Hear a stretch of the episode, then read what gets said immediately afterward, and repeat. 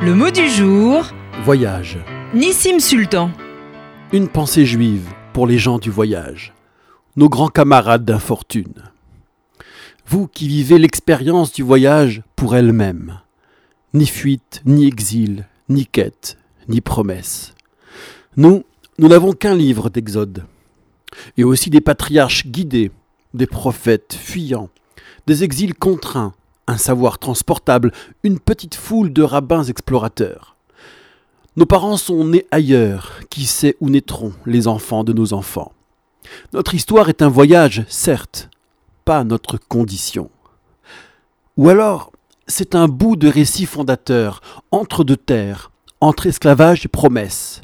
Quarante des étapes, quarante ans de détours, toute une génération passe dans un désert sans autre perspective que de voyager sur ordre. Oubliez peut-être le labeur de l'Égypte pour affronter le labeur d'une nation à bâtir. Oubliez sûrement les privilèges de Goshen et le fantasme d'une destinée égyptienne. Effacer les hommes d'hier suffira-t-il à taire leur mémoire? Qui peut le croire? Mais au moins, les prochains naîtront en voyage, vivront l'étonnement depuis le sein maternel.